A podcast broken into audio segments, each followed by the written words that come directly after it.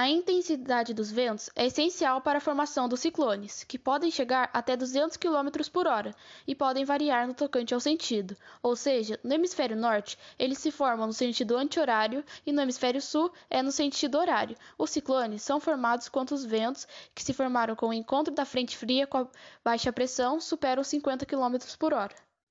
A passagem do ciclone bomba pode atingir São Paulo e Rio de Janeiro? Bom, uma forte rajada de vento atingiu o litoral norte de São Paulo, provocando ressacas, mas tem que ficar claro que o ciclone não passou pelo sudeste. O que provocou foi o deslocamento do ciclone para o alto mar.